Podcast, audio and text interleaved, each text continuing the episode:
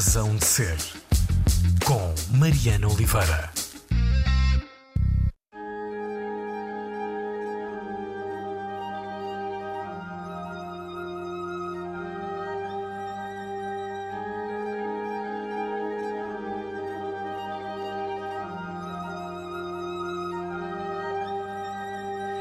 A música do André Barros que nos recebe uh, no hall de entrada desta Razão de Ser. Uh, manhã de sábado, à conversa uh, com o músico e compositor que lançou este ano este álbum que ouvimos, do qual ouvimos uma parte, chama-se Vivid.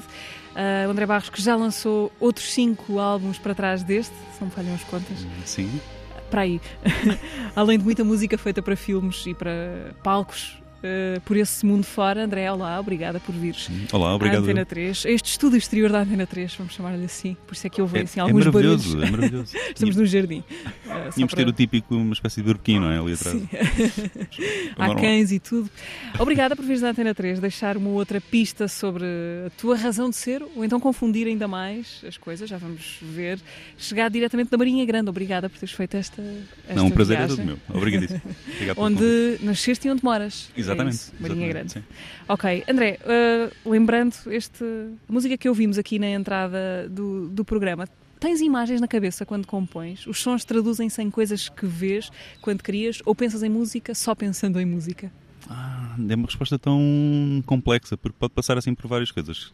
Eu como componho assim, maioritariamente, para além destes meus, do meu projeto, digamos, pessoal, não é? posso apresentar ou não em concerto e que depois se traduz nos álbuns a sol, mas para além disso, o, digamos que o grosso do meu trabalho é compor para bandas sonoras. E então aí é completamente indissociável a parte da composição da imagem, não é?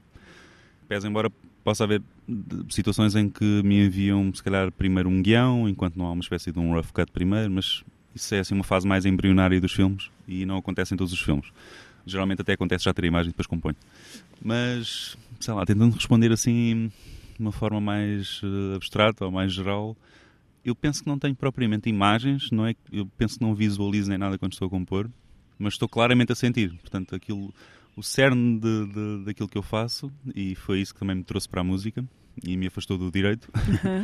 uh, e todo o meu percurso que é assim meio Tu levou atípico. por, por, por linhas direitas Exatamente. para outros caminhos mais tortuosos. É claramente a, a emoção e é o sentir e sentir assim de uma forma sem, sem limites, não é? E portanto o facto também de ser autodidata na música passa um bocadinho por aí. Que sempre fui uma pessoa assim muito estudiosa, o direito também refletia um bocadinho isso, não é? Lia imenso e era tudo muito racional. Estive antes disso estive na Força Aérea e queria ser astronauta. Uau. E, portanto, nem que fosse na estação espacial aqui da europeia, mas, mas de facto tive sempre assim um percurso curioso, mas muito pautado pelo raciocínio, não é? Pela, pela leitura e pelo que é lógico, pela matemática. E então a música afastou-me de tudo isso. E, e acho que foi isso que me atraiu imenso na música, é o facto de não pensar. E, e isso adequa-se também à, à própria forma como eu saltei para a música, neste, nesta, desta forma autodidata, que é o, o não querer pensar.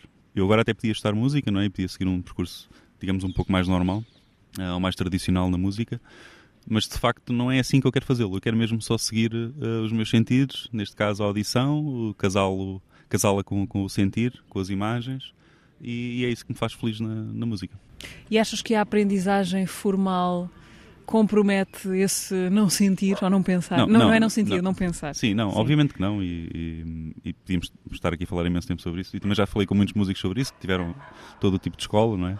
Mas... Há muitos caminhos possíveis, não é? Sim, há muitos caminhos possíveis, sem dúvida, mas hum, o, que eu, o que eu gosto que as pessoas tentem entender e quem me escuta é que de facto fazê-lo desta forma, digamos que é uma espécie de 8 ou 80, ou seja, ou seguiria desde criança um percurso como pianista e conhecedor bem do instrumento e depois todo o percurso de, de, de, que envolve a teoria da música, ou então sigo o 8, que é, por acaso acabei por escolher o número mais baixo, que não significa que seja pior, mas escolhi o oposto porque também já saltei para a música tarde.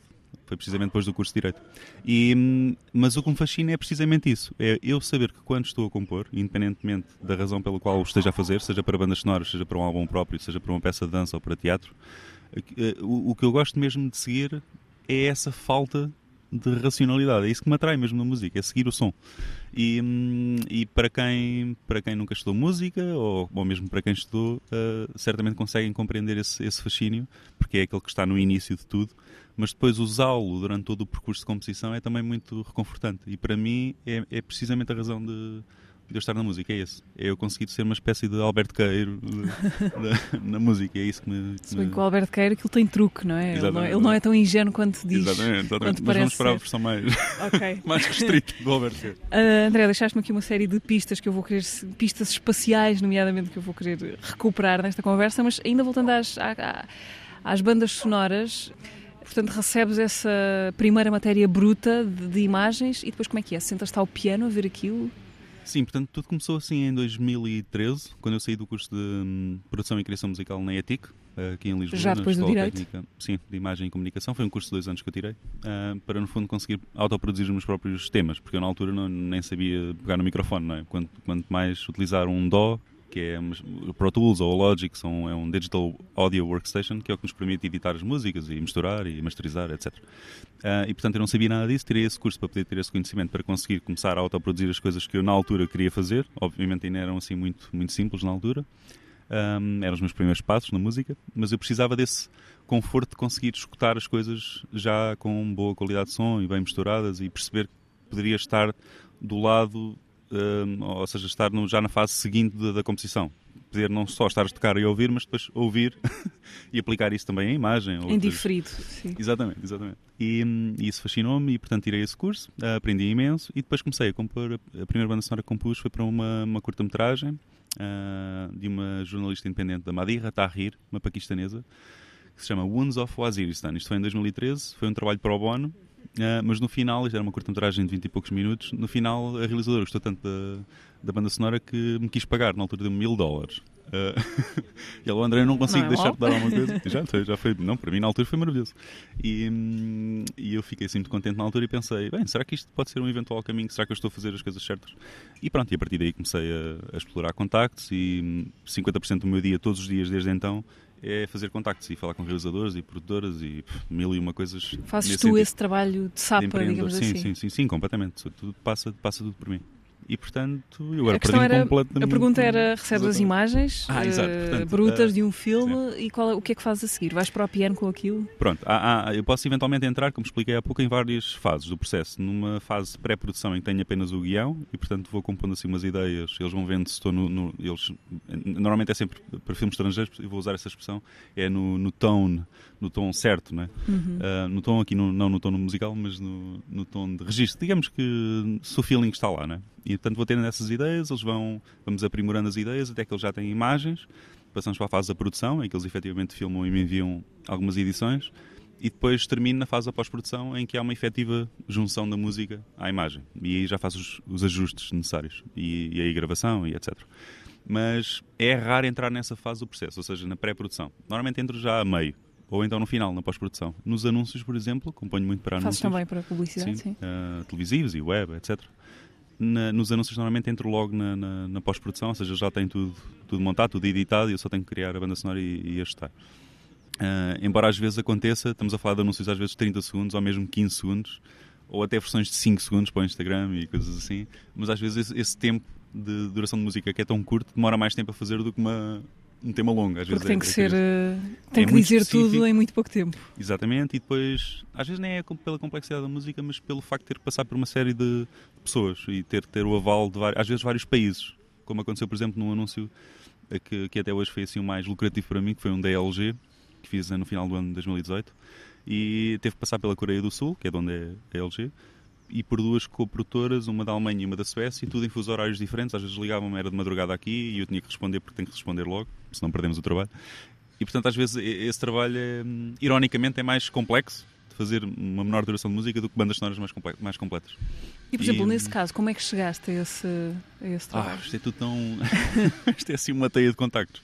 As coisas vão surgindo, é um bocadinho clichê dizer isto, mas depois a palavra espalha-se, é? Obviamente, assim no meio mais. Há sempre um realizador que conhece um amigo que quer fazer um filme, um documentário ou uma peça de teatro, ou seja o que for, e que depois recomendam e a pessoa pode chegar até mim, ou passam-lhe um link Eh, portanto, as coisas depois vão, vão acontecendo. E eu, hoje em dia, já tenho uma, à volta de 20 filmes já feitos entre curtas e longas metragens.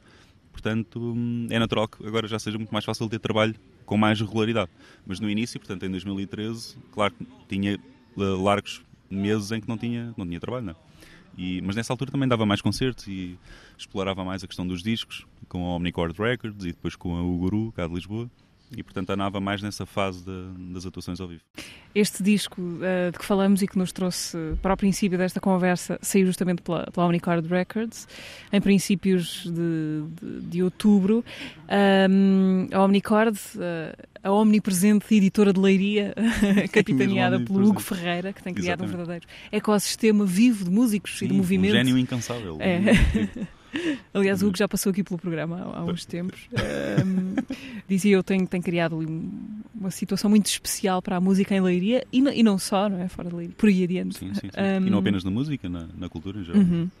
Este é o teu sexto lançamento desde 2013? É, é isso que eu estava a pensar, não é um bocadinho porque, porque é que eu me baralho às vezes? Porque eu tenho edições que não são propriamente edições físicas, uhum. que não saem, não existem no mundo físico, mas são ou, compilações, ou bandas sonoras, não é? Ou, e são, são lançamentos que eu faço através do Bandcamp ou do Spotify. Então às vezes fico um bocadinho baralhado. Okay. Mas, então vamos deixar de fora bem, tenho... a contabilidade. Não, mas eu faço rápido, faço rápido. Tenho o Circus Dances de 2013 com a Omnicord Records e o Soundtracks Volume 1 também em 2015 com a Omnicord. Depois fiz dois lançamentos com o Guru, um em 2016 que é o In Between, e depois, o, em 2017, no ano seguinte, uh, o Reasons, em colaboração com a Mirra Roche, uma cantautora da Islândia.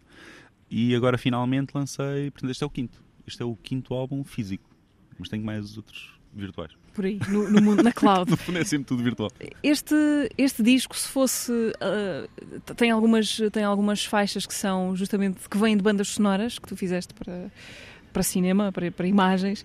Este disco, se fosse banda sonora de, de uma história ou de uma paisagem qualquer, era uma história, uma paisagem de quê? Não é propriamente uma celebração, não é? Qualquer não, coisa mais aí... que convida à paragem, talvez. É, não, mas aí é que está o que eu acho interessante, ou que eu espero que seja interessante para as pessoas que me escutam na, na minha música, que é precisamente isso. Isto pode ser uma banda sonora para absolutamente tudo. Não, e o facto de não ter, muitas vezes também, o facto de não ter voz, e este disco não tem, uh, como outros discos meus também já não tem, o facto de ser instrumental também dá imenso espaço, não é? Não dá dicas e não nos leva por determinados caminhos. Mas o que eu quero mesmo transmitir com a minha música é isso, é que e eu, no fundo, às vezes até costumo dizer isto: que a minha música não é propriamente virtuosa da perspectiva de, de músico, não sou um, um, pianista clássico virtuoso ou, ou do jazz, ou seja, de que estilo for, não sou virtuoso, mas eu espero que ela tenha essa virtuosidade ou essa capacidade de chegar por vários caminhos, precisamente no plano das emoções. Ou seja, quando alguém escuta a minha música, independentemente do contexto em que esteja, que possa reviver as suas memórias e, no fundo, acaba por ser isso também o ponto de partida para, para a criação e para, para este disco. Este disco é, é, filho deste último ano e meio ou já vem da era AC, antes, antes de Covid? Exato. Uh, não, eu não dizer que tenha, que tenha que ver diretamente com este período da pandemia ou sequer esteja confinado a este último ano e meio ou dois anos. Mas que já são dois anos, não é? Mas, obviamente, tem alguns temas que surgiram neste período, mas outros não. Uh, nomeadamente os quatro, ou pelo menos três dos quatro, das bandas sonoras que estão aqui incluídas, que foram temas que eu escolhi de forma um pouco aleatória até, mas de bandas sonoras, porque eu queria incluir esse trabalho porque lá está, o forte do meu trabalho é precisamente a composição de bandas sonoras. Mas, mas portanto não está confinado este período, não pretende ser nenhuma espécie de manifesto para este período, para, para refletir sobre este período. Mas, mas pode acontecer, porque é precisamente, é precisamente isso que eu estava a dizer há bocadinho. Ou seja, eu quero que sirva para qualquer propósito, dependendo da pessoa que o está a escutar, do mood em que ela possa estar, com quem ela possa estar, o contexto em que possa estar, e é isso, é, é isso que é agir neste, neste género de música, ou seja, podemos, não estamos confinados a absolutamente nada, estamos livres para sentir. É então deixa-me deixa perguntar-te se pensaste na, na, organização do disco, do, do objeto físico ou digital disco, uh, se pensaste as faixas com alguma espécie de ordem, vou dizer narrativa, apesar do disco não ter uh, palavras. Sim, é assim, o alinhamento cumpre sempre algumas regras, digamos, básicas ou, ou, ou do senso comum, que no fundo não estão formalizadas, mas que pertencem um, a uma ideia de, de, sentir o disco como um todo. Ou seja, queremos crescendo em determinados pontos, não queremos que seja monótono durante demasiado tempo, queremos que tenha esses, esses momentos assim mais que surpreendam, não é? No fundo, como acontece também um pouco às vezes no próprio tema, não é? Dentro de um tema, mas estendido aqui, Sim. neste caso, a ideia de tema. disco. Sim. A ideia de disco. Diz, diz, diz. Sim, Não, não, eu, eu estava-me a lembrar, de, de- ainda, ainda há pouco tempo uh, surgiu aquela notícia de que a Adele, que lançou agora um disco novo, tinha conseguido, conseguiu só ela mudar a regra do Spotify que põe o disco a, a tocar por Sim. ordem aleatória, Sim. com o argumento de que aquilo foi pensado como uma ordem e é assim que as pessoas devem ser sujeitas a ele, ou pelo menos devem ter essa possibilidade. E lembrava-me disto para te perguntar se isto faz sentido para ti. Estás com a Adele neste ponto. Eu não falei com ela ainda, tenho, tenho, tenho que mandar uma mensagem. Não, o que eu sinto é que eu acho que isso deve partir da, da pessoa que está a escutar, não é? Não pode ser uma imposição. Hum, acho que isso não faz sentido também, tal como não impomos que género de música as pessoas devem escutar em contexto. Portanto, acho que deve partir do, do ouvinte. E se o ouvinte quer ouvir aleatoriamente, porque não fazê-lo, não é? Pode ter mil e uma razões para fazer. E a música é tudo tão subjetivo, são vibrações no ar, são, é? às vezes não sentimos o mesmo na, na mesma música, é tudo tão. Quer dizer, podemos ter uma ideia de disco, tudo bem, é, é interessante, nós fazemos-lo, hum, deve ser feito para ter um raciocínio, uma lógica mínima, mas, mas acho que não é, não é essencial, não deve ser sobretudo uma imposição. Por isso não estou com a Adele. ok. Ou estou, mínimo, mínimo. Porque ela não, ela não quer eliminar o shuffle, só quer eliminar Exato. a imposição do shuffle. Ahm, é curioso, e há bocadinho falavas da, da, da- da música, da música curta que tens que fazer para, para a publicidade, Uhum. por exemplo. É curioso que este, apesar de ser um disco instrumental, eh, de paisagens sonoras, as faixas não são muito longas, estão ali bem balizadas Sim. pelo tempo médio da canção pop até. Sim. Eh, Agrada-te a- concisão, isso de dizer o que, o que tens a dizer musicalmente num tempo relativamente condensado? Eu, sinceramente não, não, não pensei assim muito nisso. Eu a lembrar, há um ou dois temas que têm assim perto de 7 minutos, eu sei que não é muito longo, mas não. Mas logo aí já sai, já sai um bocadinho, dos, tais 3 minutos e pouco. Mas eu não, eu não, não quero que as músicas sejam todo radio friendly, porque normalmente as minhas músicas até nem sequer passam nas, nas normais hum, rádios, playlists das rádios. Né? Portanto, essa não é a minha preocupação, mas eu, muito honestamente, eu nem sequer pensei. Eu nunca pensei em durações, acho eu, tendo em conta que, obviamente, há a exceção da- das bandas sonoras que têm que ser balizado por- pelas Tem mais é? regras, Tem sim. mais regras. É completamente diferente. Aliás, isso aconteceu um bocadinho, já agora só a título de curiosidade, no meu segundo álbum, eh, no Soundtracks Volume 1, que é uma compilação dos melhores temas que, que- que eu escolhi de, de bandas sonoras que tinha feito até então, até 2015. E aconteceu-me que alguns dos temas eram assim curtos, eh, mas estou a falar assim às vezes dois minutos ou dois minutos e meio. Ou até, acho que até há um que tem assim um minuto e tal, parece uma espécie de interlúdio. Mas, mas isso aconteceu precisamente por isso, que eu na altura ainda não tinha assim um budget suficiente na maior parte dos filmes para gravar à parte temas mais longos que eu sei que depois podem ser usados em, em eventuais compilações, eu gosto de ter sempre um tema mais longo. Mas aconteceu um bocadinho isso, ou seja, eu tenho pena que alguns dos temas até possam não ser, pudessem ser um bocadinho mais longos. André, escolhe uma música do teu disco para Hum, ouvirmos não, agora, eu, nesta ah, rádio. Eh, eu não sei se calhar. Eu parto do pressuposto que a maior parte das pessoas pode eventualmente escolher que me escutam, podem escolher a Measures, porque foi o single que saiu com o videoclipe. Mas faz sentido escolher. Pode Eu ser, sim, vamos ouvir. é o single, não é? A Tem 7 Measures. minutos, é um bocadinho mais longo. Ok. Talvez tenhamos que cortar um bocadinho para podermos ouvir-te mais a falar.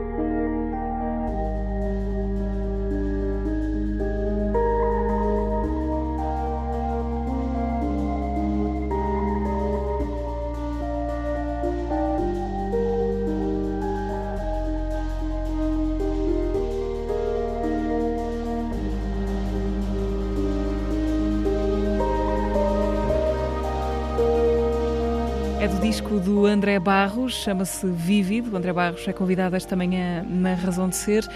André, estás regressado de viagem, ou de viagens, se calhar é melhor usar o plural nestes últimos, nestes Sim. dias em que conversamos.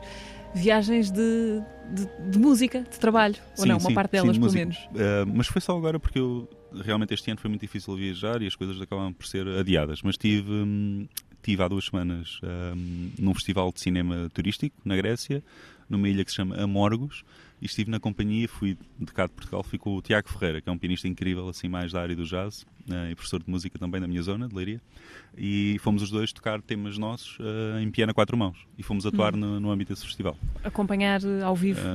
não, não é acompanhar ah. a imagem, é tocar para, okay. para quem lá estava, neste caso realizadores, produtores, uma série de pessoas que estiveram lá no festival. E um, um festival assim belíssimo, num hotel assim incrível, assim, um, um festival muito interessante, mas cinema de turismo, curiosamente. Uh, e portanto, depois vindo dessa atuação, fui logo para Orlando, mas aqui já um bocadinho mais de quase de férias. Uh, sujeito aqui às regras todas da, da Covid que me obrigaram a fazer mil e um testes e máscaras FP, aquelas uh, brancas, FP2, não é? Uh, ignorando isso, foi assim incrível e tive também na, na, durante esse período, foi assim uma semana, foi semana passada, tive em duas noites de estreia de um filme que se chama Don't Say My Name, que é uma longa-metragem norte-americana, assim um filme mais já de ação e suspense e, e que, que, fala sobre o tráfico humano Uh, e eu fiz a banda sonora para esse filme e convidaram para ir ver e tive nessas duas noites. Assim, duas noites escutadas, foi incrível. Estive com a equipa, houve assim umas, umas discussões depois no final dos filmes onde as pessoas falavam sobre a temática e hum, também foi muito interessante por causa disso. E, hum, e, pronto, juntei no fundo o útil ao agradável e fui meio de férias, meio em trabalho. Uhum. Porque habitualmente acabas por trabalhar com essas equipas internacionais muito à distância, não é? Sim, sim, é quase sempre tudo à distância. Embora às vezes aconteça, muitos dos projetos em que trabalhei são, são projetos que vêm dos Estados Unidos e depois encontramos, curiosamente, uma espécie de de meio termo, se bem que não é equidistante, é mais ou menos, às vezes até é um bocadinho, em termos de viagem, de, de tempo de viagem, mas que é na Islândia, no estúdio do Sigur Rós, uhum. onde estagiei em 2012. E já vamos lá passar. É, e onde vou muitas vezes gravar bandas sonoras e os, às vezes os realizadores vêm até lá, vão até lá e nós conhecemos lá pela primeira vez pessoalmente. Sim, um ponto a meio do oceano para. ponto de encontro a meio do oceano. acaba por ser. Estava a pensar geograficamente, mas não é uma espécie de. Não é assim direto. mas encontramos lá porque eu gosto muito de ir àquele estúdio. Tenho assim umas condições também especiais para lá porque estive lá a trabalhar. E tem uma panóplia de instrumentos incríveis que vêm da, da altura do Sigur Rós, é? quando eles eram muito ativos com as digressões.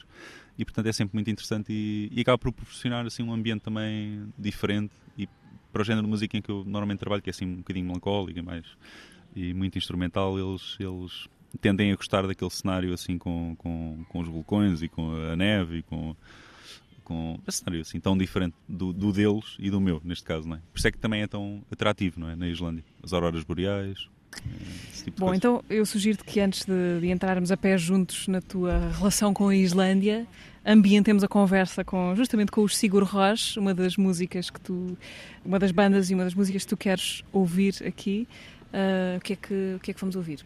Vamos ouvir um tema que se chama Arabatur e eu penso que é. Eu devia ter retificado isto, obviamente, mas penso que é de 2008, salvo erro. Ou se não for é ali um ou dois anos depois. Uh, e foi na altura e coincidiu. E porquê que eu escolhi? Porque para já é um dos meus temas preferidos deles. Uh, não foi, no entanto, o primeiro que eu escutei deles e que depois me fez gostar da música deles, que foi o que apareceu no filme do Vanilla Sky, com o Tom Cruise. E, esse, e, e, esse tema é que, me, é que me introduziu à banda, mas, mas este tema em específico, o Arabatura, é assim incrível, orquestrado, gravado no Abbey Road, em Londres, e, hum, e coincidiu com aquela época em que fiz o, o estágio, em 2012, quando escutei assim mais este, este tema e este disco. E, e, pronto, e teve assim um impacto enorme porque estar lá e conhecer, eh, neste caso, o ex-pianista, que já não é pianista agora, que é o Kjartan Svensson, mas na altura era o pianista, e assim um dos grandes, uma das grandes cabeças por trás de, de tudo aquilo que é que é incrível do Sigur Rós, porque ele é de facto um compositor incrível e tem feito muita coisa para além agora do Sigur Rós e que a maior parte das pessoas às vezes até desconhece, porque é assim um trabalho feito um bocadinho underground mas é de facto um compositor mesmo incrível. E eu conheci-o lá porque era um dos donos do estúdio. E, eh, e portanto coincidiu com esse período. Vamos ouvir Arabatur dos eh, Sigur Rós para depois. Eh, quer saber mais sobre essa tua experiência islandesa?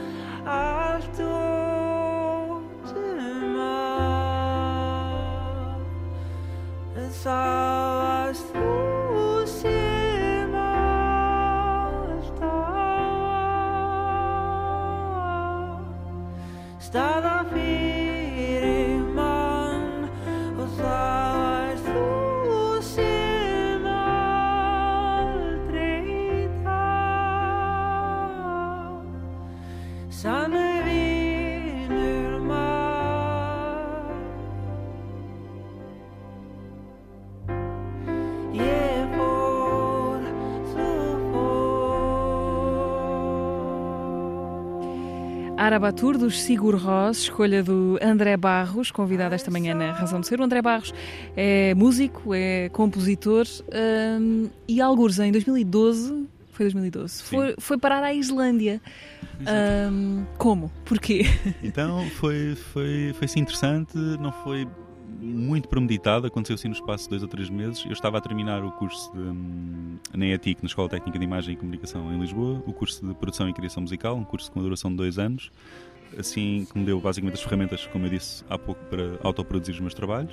Produzes Hum, os teus discos sempre. Sim, sim, obviamente, depois há coisas que onde eu vou a um estúdio profissional e, aliás, onde vou normalmente sempre gravar, eh, que tem sido muito o Atlantic Blue Studios eh, e que infelizmente vai fechar amanhã, agora passado, e parece-me que ele abriu há, há cerca de 10 anos e vai curiosamente fechar amanhã. Fiz ontem a minha última sessão lá, eh, tenho muita pena, é um estúdio assim incrível, com técnicos incríveis. E é uma pena, vai fechar. E, hum, mas, portanto, muitas vezes vou lá e trabalho com os técnicos lá, outras vezes as coisas são produzidas por mim em minha casa, portanto, tudo depende depois da, da magnitude do trabalho, da escala, do- da quantidade de instrumentos acústicos que eu posso ou não ter gravado e hum, da exigência, do budget, de uma série de coisas. E, portanto, estava a terminar Islândia. o curso. Exato, Islândia. Eu estava a acabar o curso de produção e criação musical e eles tinham a possibilidade de fazer um, um estágio no âmbito do programa Da Vinci. Ah, uma espécie de Erasmus, que eu já tinha feito Erasmus, mas no, no, no, meu curso de Direito, um ano na Islândia, dois semestres. Ah, já tinhas lá ido. Já tinha tido a experiência. Na- mas aqui na, na- Eu disse Islândia, enganei-me. Na Eslovénia. Na ok. Eslovénia, na Eslovénia. Um, dois semestres, estive lá um ano. um, e depois, isto no contexto do direito, mas aqui houve esta oportunidade de fazer, no fundo, estagiar como uma espécie de assistente técnico de som. Uma espécie não, é esse o termo, o termo técnico. E Portanto, tinha que fazer um projeto no músico, final. ias como Não, não, não, não. E na altura nem produtor. sequer, exatamente, na altura, em 2012, não tinha assim muitas coisas ainda produzidas. Já tinha Uhum. algumas, a maior parte delas até feita durante, feitas durante o, curso na, na ETIC, mas não tinha assim, não tinha nenhum trabalho editado, só o tive depois um ano a seguir, em 2013, com a Omnicord Records. Ah, portanto, já ia- gostavas dos Sigur Rós nessa já gostava imenso, exato. E então, o que é que eu pensei nesses últimos meses? Ouvi falar dessa possibilidade de fazer o, o estágio, eu já era fã do, do Erasmus e dos intercâmbios e de, de ir, para de ir para, para fora, e então pensei, escolhendo um estúdio, porque nós tínhamos que escolher, vou o do Sigur Rós, que seria incrível, na Islândia, já tinha assim uma paixão pela, pela Islândia. Tentei, encetei o contacto com, com o dono, na altura, que era o Birgir Jan Birgisson, que é ele a par do Kjartan Svansson, que era o ex-pianista de Sigur Rós. Eram os dois donos do estúdio. Eh, Atualmente é só o Kjartan Svansson. Falei com ele, enviei-lhe um e-mail, primeiro e-mail, dois e-mails, três e-mails, ali no espaço de um mês, sensivelmente, ou um pouco mais de um mês. E ele foi respondendo, ah, não sei se podemos eh, receber-te cá, depende das condições, etc. E acabou por aceitar. Eu fui sempre insistindo, nunca desisti, como faz parte sempre de mim, é sempre o empreendedor. E, e consegui que eles me aceitassem. Fui para lá, estive lá três meses, foi no verão de 2012 e estagiei como assistente técnico de som. Tive a oportunidade de gravar e de colaborar assim com muitos projetos que lá passam, porque obviamente aquilo está sempre cheio, não é? De projetos de todo o mundo. É assim, muito conceito, é um estúdio super conceituado e sempre muito ocupado. E portanto, passei lá uma, espécie, uma média de 10 horas por dia, sempre, ah, acompanhado pelo técnico principal e dono, que era o, o Biggie. Hum. E foi assim uma experiência muito boa. Foi transformador isso, de alguma maneira? Foi, claro. Eu acho que tudo na Islândia? vida é transformador, mas eu penso que Mas ali. nesse momento em que estavas, imagino, numa Sim. fase de, de decisões, Sim, eh, para sim. que caminhos não é? Sim, que vou exatamente. seguir a partir e, daqui. E, e tentar perceber se a, minha música teria validade enquanto. ou para ser usada enquanto hum, ferramenta para ganhar dinheiro. no fundo era isso, não é? para perceber se era comerciável e se conseguiria se ingrar só pela, pela música, porque eu até aí só tinha tirado o curso e tinha vindo Direito, não é? Tinha trabalhado como jurista na Caixa Geral de Depósitos aqui em Lisboa, por um período de seis meses. E, e, portanto eu não fazia ideia se, se, as coisas poderiam resultar, mas durante esse período hum, consolidei os meus, hum, os meus conhecimentos. Depois, quando voltei, editei o primeiro disco com Omnicord e a partir daí as coisas, curiosamente, desenrolaram-se bastante rápido. Consegui uma série de contactos para as bandas sonoras, trabalhar com mídia, etc. Comecei a, a perceber que era um negócio sustentável e hoje em dia, já há vários, há vários anos que vivo só, só da música. Como é que é o teu encontro com a Omnicord? Que estava a aparecer nessa altura, não é? Sim, o teu sim, disco é uma exatamente. das primeiras edições da Exatamente. Omnicord. É. Eh, portanto, o Hugo Ferreira, na altura, eu penso que. eu- sim, foi ele. Terá sido ele que. oh, sim, terá sido ele que me contactou primeiro. Eu não, espero não estar a, a mentir, mas porque eu tinha estado na Islândia e não sei se ele na altura já tinha escutado alguma coisa ou não de algum EP que eu possa ter lançado. Não me lembro bem. Pronto, mas começamos assim a falar. E ele também tinha essa paixão pela, pelo Chico Ross, pela Islândia. E pronto, e ao, ao partilharmos a música e percebermos que poderia ter já material suficiente para, para, para editar um disco e que valeria a pena, ele assumiu esse compromisso, foi assim incrível, apoiou-me nesse primeiro lançamento, como é sempre e como apoia sempre. Hum, é de facto uma pessoa hum, incrível e parece que nunca, nunca dorme, ele tem assim mil e um trabalhos. Deve ter ali um segredo qualquer, sim. É acho que- inacreditável. E, com, e com a família também já assim numerosa e não, não, não entendo como é que ele tem tanta energia. Se calhar ele alimenta-se pela própria música, não é? Se calhar. Mas Devemos de é- chegar ao segredo do, mas é, fa é fabuloso, é mesmo, mesmo incrível. E ele, ele é assim muito admirado hum, em muitas partes do mundo, não é? por várias editoras e tudo, e, por, uh, e, e eu tenho a certeza que, que ele sente isso.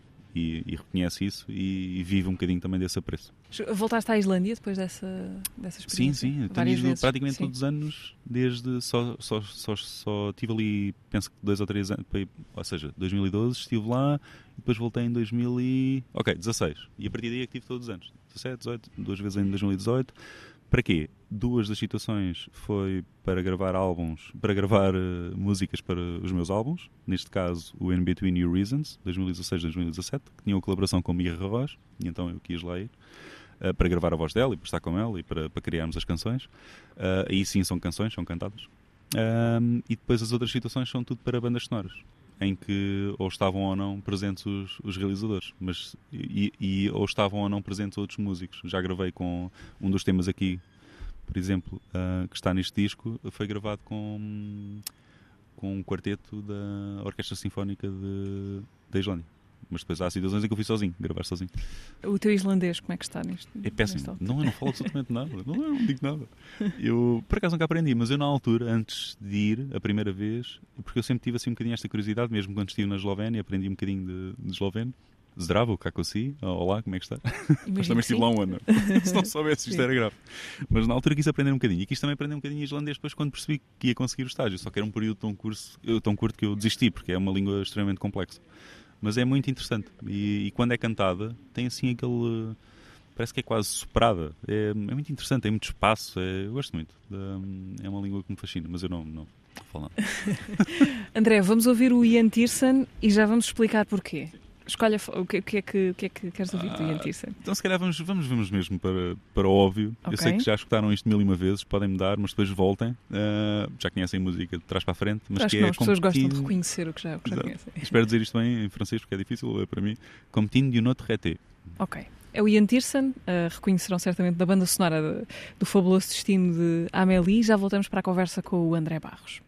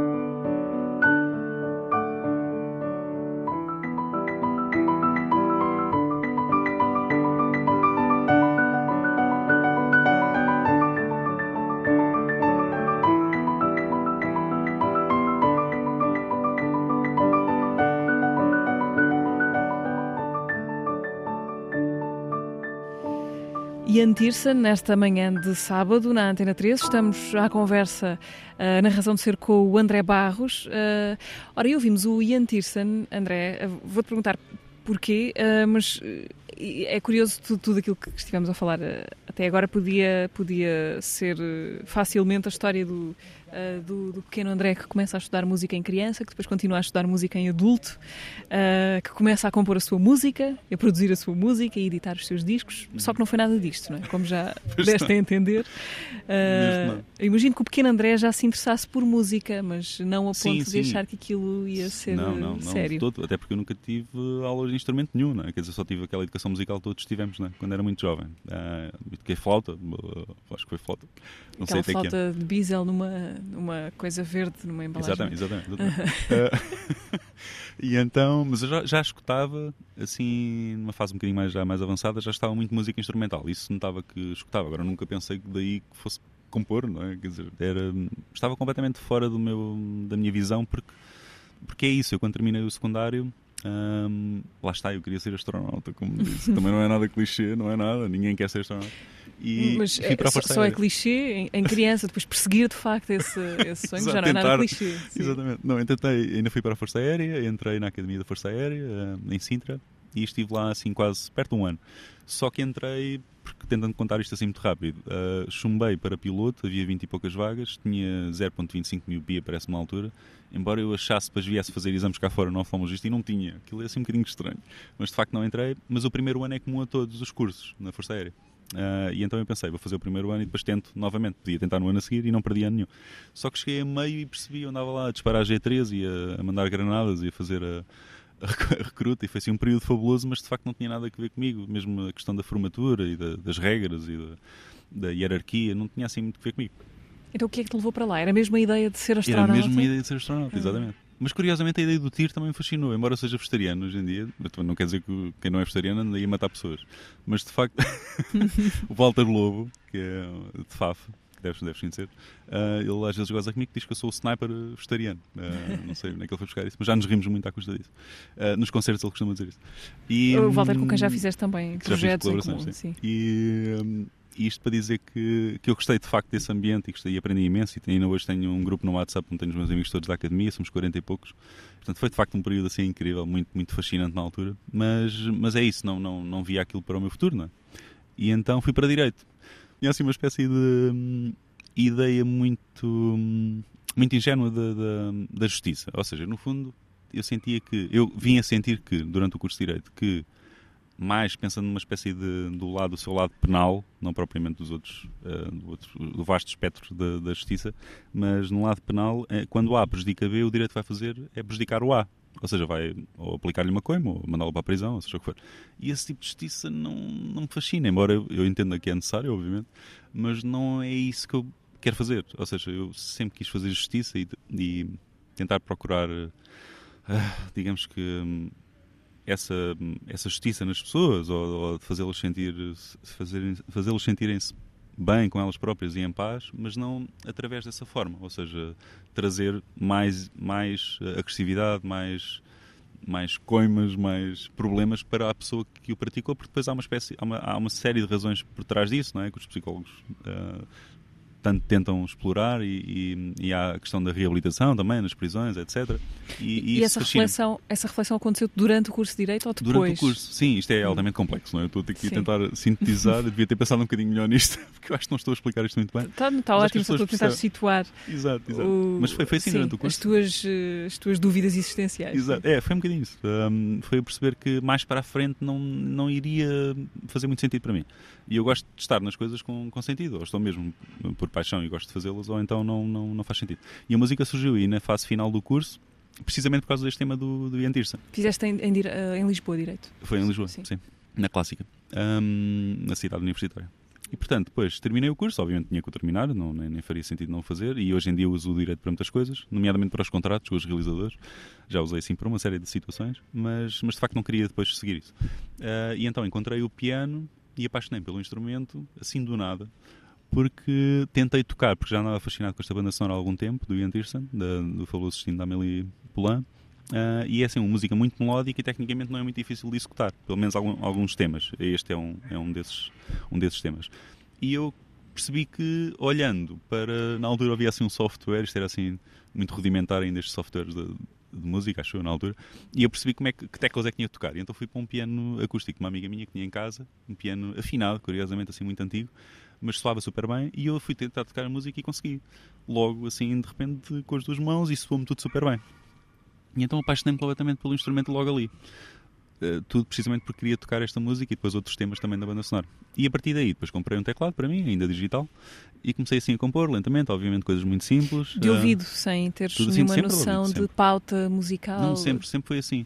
Era isso que eu estava a tentar explicar no início, que essa ausência de racionalidade ou de, de forma foi precisamente o que me fascinou no- na transição para a música. Eu deixei de ter a rigidez da, da, da força aérea, da- do direito, tudo isso, para submergir numa espécie de ausência de, de lógica. Lógica, obviamente, está lá, não é? É matemática, música é matemática. Mas, mas a, a forma de compor é assim, dessa forma. E isso fascina-me imenso. Eu gosto imenso de compor assim. Hum, pronto, cada pessoa terá o seu prazer. Há pessoas que têm prazer na complexidade de perceber o porquê de determinados acordes funcionarem com uns com outros e da forma de compor de uma determinada lógica, não é? Ah, porque obviamente estuda-se para isso.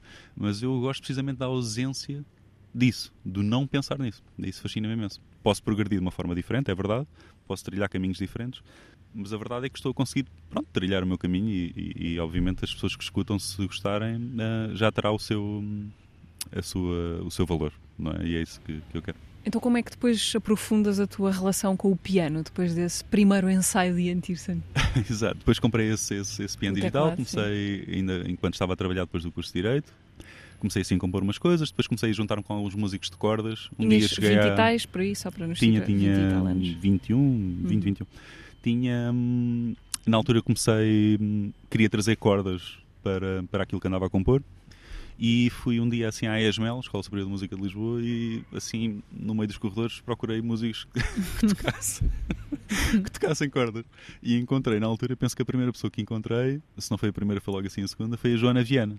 Ah, Uma violinista assim incrível do Norte, ah, que esteve a estar cá em Lisboa e, e a quem eu devo assim esse todo o meu primeiro período de, de ligação à música e com quem gravei o primeiro single que se chama O Nosso Fado. Ah, foi gravado nos estúdios Musicord, que hoje, hoje em dia já não existem, ah, para o álbum Circumstances, de 2013, que lancei com a Omnicord Records. E então ela é assim uma, um- uma música inacreditável, muito generosa, muito sensível, muito simpática na altura em, em, em poder saltar assim para este meu projeto de uma forma tão generosa, porque na altura não, obviamente não gerava ali dinheiro.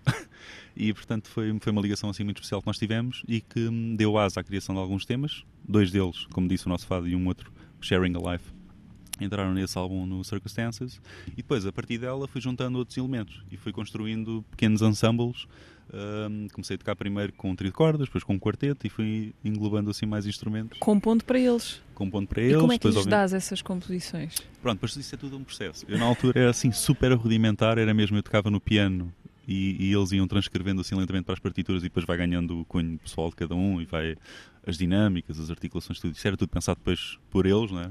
E as coisas iam ganhando forma, demorava tudo muito mais tempo, mas hoje em dia, obviamente, que eu tenho que, que ser muito mais pragmático e, e tenho duas formas. Ah, ou contrato um, um músico amigo meu que se chama Sérgio Varlonga, da, lá da Marinha Grande, que é assim um pianista incrível, uh, que toca Rachmaninoff assim quando quer, uh, quando acorda de manhã.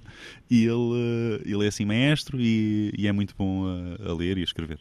E, e portanto ele transcreve as minhas coisas, eu levo-lhe as minhas ideias, tudo ao piano ou com software, tudo já numa espécie de uma pré-partitura, assim meio estranha, aquela que sai logo diretamente do software quando eu gravo em MIDI as notas. Uh, mas obviamente tem, tem, tem, tem tudo assim um esquema que tem que ser respeitado para as coisas estarem minimamente bem. E ele transcreve tudo direitinho para as partituras e depois eu levo para as gravações ou então para os concertos. Ou então, em casos um bocadinho mais urgentes, eu próprio exporto essas partituras, embora eu não saiba que está, mas E está no software. Ok, E eu dás dou aquilo e espero esperas que, que soa como tu, como tu imaginas. Sim, mas hoje em dia, obviamente que eu estou aqui a, a brincar um bocadinho com isto, mas depois, obviamente que os músicos já conhecem o meu trabalho, sabem como as coisas eh, funcionam quando, quando trabalho com eles e depois as coisas ganham logo vida e é tudo muito fácil. Portanto, nunca te atraiu propriamente a parte virtuosa de, de dominar Não. o instrumento. Não, não. é assim, acho que é um bocadinho óbvio pelo facto de ter começado já um bocadinho tardiamente, não é? Porque se comecei aos 20 e poucos anos, eh, quer dizer, dificilmente seria assim um grande pianista de- dessa, dessa perspectiva, não é? Sim. Mais- mais em criança não tinhas aprendido Não, nada? absolutamente nada. Mas por acaso encontrei há pouco tempo num álbum de fotografias antigo, até foi este ano acho que eu que encontrei, uma fotografia, ou um, não, algo escrito assim numa folha em que dizia que o meu primeiro, o meu- o meu primeiro brinquedo e o favorito era um piano, era assim um piano de brincar, curiosamente. Achei engraçado. Eu não tenho músicos na família, o meu irmão tocou assim bateria naquelas bandas de garagem enquanto estudava, mas algo assim muito, muito simples durante pouco tempo. Eu ainda toquei assim alguma, algum tempo bateria em casa, mas sem ter aulas. Ainda tive umas aulas de bateria, acho eu, curiosamente, ainda tive na Marinha Grande, mas assim muito, muito jovem. E é isso. Depois, mas de repente surgiu isto. Hum, e eu dei o salto. E como destemido que sou nessas coisas, eh, agarrei com unhas e dentes e acho que. Acho que hoje em dia consegui. Só o facto de viver da música em Portugal já é assim um, um feito bom, eh, positivo. Portanto, isso deixa-me contente. hum, porque na altura foi difícil explicar esta transição de direito para a música, por exemplo, aos meus pais. Não é? Quer dizer, eu tirei o Sim. curso de direito e agora tenho um piano digital aqui em casa. Eh, o que é que eu vou fazer? Não é? É estranho. Como é que Mas- foi essa conversa? ah, não, mas foi, não foi assim nenhuma conversa em particular. Eles, eles, eles perceberam o meu, o meu gosto pela música e depois, como fui provando que, que conseguia ahm, ter, ter cada vez mais uh, material cá fora, as músicas com o disco, etc., os concertos, eles foram ganhando confiança e perceberam que, Que era para levar pronto, a sério. que era para levar a sério. Então, em Direito, trabalhaste nesse tal período curto Como na jurista, Caixa, né? como jurista, na Caixa Geral de Depósitos. Sim. Eras infeliz. Analisar processos de crédito de habitação. Uhum. Não, não era infeliz. Eu, não- eu, eu nunca vou por aí. Eu acho que nunca sou infeliz. em- nunca fui em situação nenhuma. Na, na- em- na Força Aérea, seja o que for. Eu sempre fui feliz durante aquele período. Agora percebia que não tinha aquela longevidade que eu queria que um trabalho tivesse. Não é? Ou seja, não, tinha, não sentia aquela, hum, aquela paixão desmedida não é? pelo, pelo, por aquilo que estava a fazer. E nesse caso em particular da, da jurista, quer dizer, eu estava, entrava de noite, ali no período, do, foi no período do inverno, foi, eh, apanhei aquele período em que entrava de noite e saía de noite. E eram assim 10 horas fechado lá naquele hum, edifício enorme, que é bonito, por, por sinal, que é a Parece um palácio, qualquer É coisa incrível assim. É aquilo. perto aqui do sítio onde estamos. sim. Exatamente. E, portanto, gostei de todos os períodos, aprendi imenso em todos os períodos, conheci pessoas incríveis em todo o lado, mas, mas pronto, felizmente encontrei, posso dizer que sou, se calhar, daquelas, não diria poucas, mas algumas, não muitas, pessoas que faz exatamente e consegue viver daquilo da paixão que gosta e, e numa perspectiva mais artística, que é giro. Porque há- eu, to- todas as pessoas têm jeito para algo, né? seja para escrever, para desenhar, pintar, seja o que for. Mas eu, eu acredito que todos, todos têm, isso de certeza absoluta, todos têm. Agora, depende se temos depois as condições, eh, a audácia, que não depende só da audácia, também depende da sorte não é? e das condições à volta de nós, para poder seguir e fazer disso um, um negócio também. Porque não tem nada de mal. Porque às vezes há pessoas que dizem, "Então, mas porquê que a música há de ser um negócio? Não? é?" Mas a música pode ser um negócio, só significa que temos mais tempo para nos dedicarmos à música e temos mais dinheiro para investir em coisas que gostariam, que de outra forma não conseguiríamos investir e ter mais músicos e ter melhores condições. E isso é interessante e o negócio permite-nos isso. Isso é bom. Ah, e a tua paixão é, é criar música ou é tocar música, partilhar música? Uh, não, obviamente tocar, claro, mas, mas é o criar, é precisamente desde o início, desde esse período em que eu comprei, em que eu toquei essa música de Anderson e depois comecei assim a improvisar umas coisas, um, foi precisamente a criação, o processo da criação, porque é isso que me permite ter liberdade. E, e também é um bocadinho por isso que eu acabei por me afastar. E, e eu estive com, com, com a agência de concertos a Uguru, que é a agência, por exemplo, do Rodrigo Leão, uh, cá de Lisboa. De Cascais.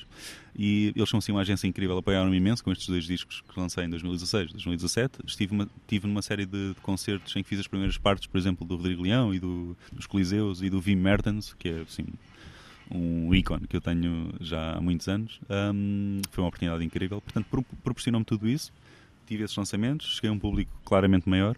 Uh, mas depois acabámos por quebrar a nossa relação uh, de forma completamente amigável, mas eu acabei por sair da agência porque há dois anos, há três anos, porque de facto não queria prosseguir esse, um, uh, esse caminho só dos concertos. Portanto, posso ter concertos aqui e ali, pontualmente, como tive agora, aliás, há duas semanas, mas não é o forte, não é aquilo que eu quero, um, Hum. em que eu me quero focar, é mesmo na composição para a imagem. Ok. Não tens a coisa do ao vivo? Não, ter... por acaso não tenho, e às vezes custa-me quando as pessoas me perguntam Quando é, que, onde, onde é que vais tocar? Onde é que vais tocar, por exemplo? não, ou então, mas tu não gostas de sentir estar em palco? Só que às vezes o que as pessoas podem não compreender é que, e novamente isto tem que ver com o facto de ser autodidata, como eu não tenho uma partidura à minha frente, eu já tenho uma série de horas de, de música eh, criada e gravada, mas eu não a sei toda de cor e quando eu não consigo tocar toda quando quero. E então tenho que preparar muito bem os concertos. E isso causa-me assim alguma ansiedade, estar a preparar os concertos. E mesmo os ensaios com os músicos, é tudo uma logística assim um bocadinho chata, porque eu não tenho propriamente uma banda, não é? Eu tenho que contratar os músicos. E isso para os ensaios também é, acaba por ser dispendioso. E muitas vezes, num período inicial de lançamento de carreira, pode ser complicado, não é? Não é uma coisa que agora aos 37 anos me vai dar assim muito dinheiro de repente, não é? E portanto, há, assim, houve aqui assim, uma série de situações em que, que me fizeram afastar um bocadinho do palco, mantenho de vez em quando e quando, quando, quando acho que é interessante fazê-lo, mas de facto não é o meu foco. Não é o meu foco. E com uma vida tão internacional, é bom manter a base na Marinha Grande? Sim, sim, claro. Eu, eu vivi aqui em Lisboa muitos anos. Eu diria que à volta de, só fazendo assim as contas rápidas, um ano Força Aérea, cinco Direito, um jurista, curso Direito, à volta de 10 anos aqui em Lisboa. E agora regressei, uh, porque de facto é uma viagem muito rápida que se faz, não é? Uma hora, e passo aqui a semana quase sempre aqui em Lisboa, mas vou e venho sempre. Ou, quando se justifica, posso eventualmente ficar aqui, mas normalmente vou sempre e venho. E tenho as gravações aqui, ensaios, algum tipo de contactos também faço aqui, mas, mas, mas vivo na Marinha Grande. E vivo-se muito bem lá na Marinha Grande. André, muito obrigada por esta conversa. Uh, a tua razão de ser, fazes alguma espécie de ideia? Qual é? Minha razão de ser Caramba. é. Ah, agora me Não, é. Olha, não sei, eu, eu, espero que seja o não pensar muito nisso, ou seja, tentar precisamente não ter uma razão. Se calhar vai de encontro a isto que eu tenho estado a dizer, não é? Que me fez juntar à música, mas é a razão de ser, é precisamente tentar não pensar nisso e aproveitar ao máximo. Eu sei, é uma resposta boa. Mas eu acho difícil em saber qual é. Acho, acho, estranhíssimo quando as pessoas sabem qual é a sua razão de ser. Uma não é claramente, as finanças não, não são claramente. Não são. Faz, como é que é? O que é que fazias créditos? Analisavas créditos? Ah, sim, mas eu estava a dizer mais na parte dos impostos. Ah. não, mas sim, analisava processos de crédito de habitação. Uhum. André, para terminar, vamos ouvir On the Nature of Daylight, uh, sim, do sim. Max Richter. O que é que. Sim, é que Max Richter é assim uma das minhas grandes influências. Ele é completamente extraordinário, tem assim uma obra vasta e vai muito ao encontro da minha estética. Ou, aliás, eu é que vou tentando ir ao encontro da estética dele, sou assim muito influenciado por ele. E hum, uma vez fui de propósito a Londres ver o concerto dele no Royal Albert Hall da recomposição das quatro estações de Vivaldi, que eu gostei, uma abordagem muito interessante também, esteticamente. E acho que é assim um compositor incrível. Conheci esta música no filme do Shutter Island, foi usada lá, já foi usada assim numa série de filmes. Eh, As pessoas vão reconhecer com certeza logo. E é tão minimal e é tão interessante e é tão rica e tem uma sonoridade tão, tão cativante. Não sei, permite-nos viajar imenso este tempo. Muito obrigada, André, uh, Obrigado. por teres vindo uh, a este estúdio exterior da Antena 3 para esta conversa na manhã da rádio na Razão de Ser. André Barros, músico, compositor, uh, pianista, lançou nesta reta final de 2021 o disco Vivid, com o selo da Omnicord Records, um disco que podem apanhar tanto em formato digital como em formato Sim. físico. Físico. Assim, uma edição limitada. Muito limitada, 250. corram. E o André veio-nos falar hoje uh, da grande volta que foi para chegar a este momento. Conversa que podem ouvir de novo em podcast, também no RTP Play. Boa tarde e bom fim de semana.